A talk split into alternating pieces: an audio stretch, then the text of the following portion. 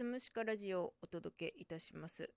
みんなの姉さん、むこ姉さんです。どうぞ今日も最後まで聞いていってください。えー本日は11月26日木曜日、現在午後4時半を回ったところですね。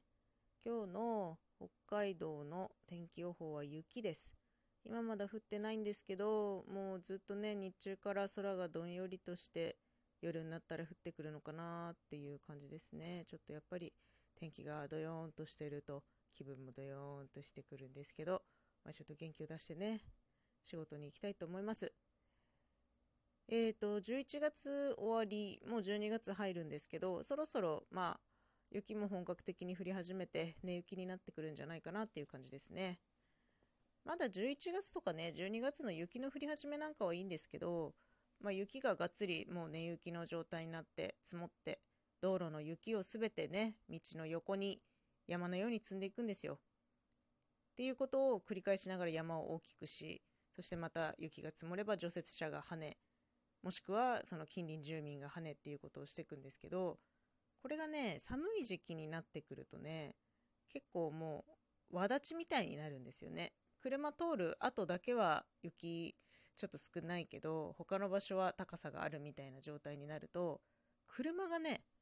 埋まるんですよ。お腹つっかかっちゃって。私の家の前とかはよくねあの車がはまるスポットになってるのでねその度にあ車はまってるっぽいななんかエンジンブンブン言わせてんなと思ったらスコップ持って外出たりとかするんですけどまあこの雪ねはまるとあのー皆さんあったかいです。必ず助けてくれる人が現れます。はい。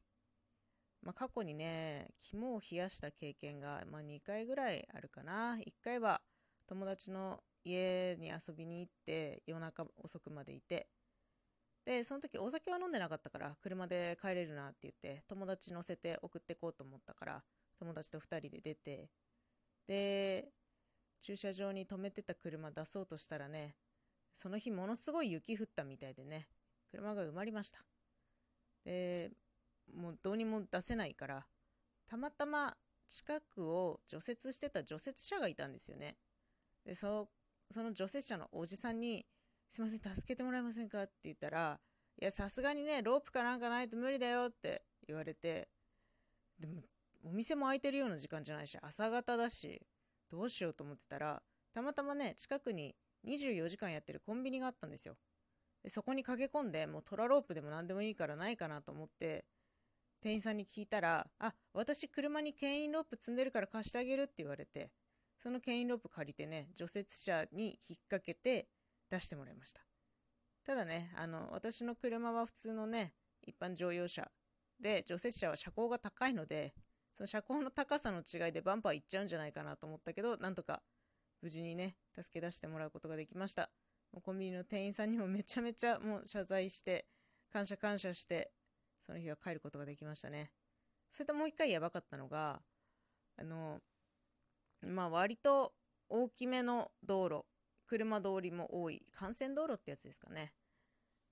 ってやつを、えっ、と、2車線になっているところの私は左車線を走ってたんですけど、前の車が急ブレーキかけたせいで、私も急ブレーキかけざるを得なくて、あ、でもダメだ、ぶつかると思って、ハンドル思いっきり右に切ったんですよ。その時たまたま右車線に車が走ってないのを確認して右に思いっきり切ったら、そのままの勢いで中央分離帯に突っ込んだんですよね。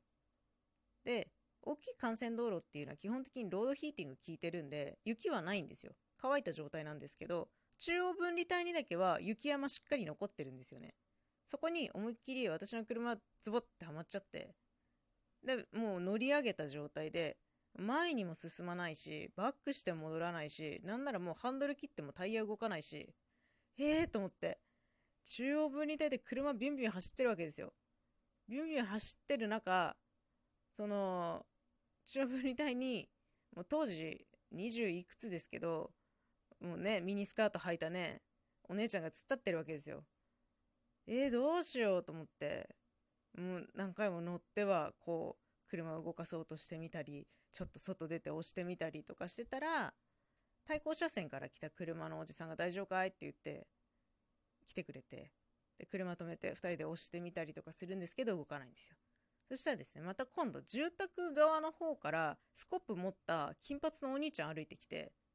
で、そのお兄ちゃんめっちゃ掘ってくれて、で、3人で押して、なんとか出ることができました。で、その対向車で泊まってくれたおじさんはパーッとすぐいなくなっちゃったんですけど、その金髪のお兄ちゃんどうしてもお礼言いたいから、もう急いで追いかけて、あの、すいません、ちょっと、どうしてもお礼したいんですけど、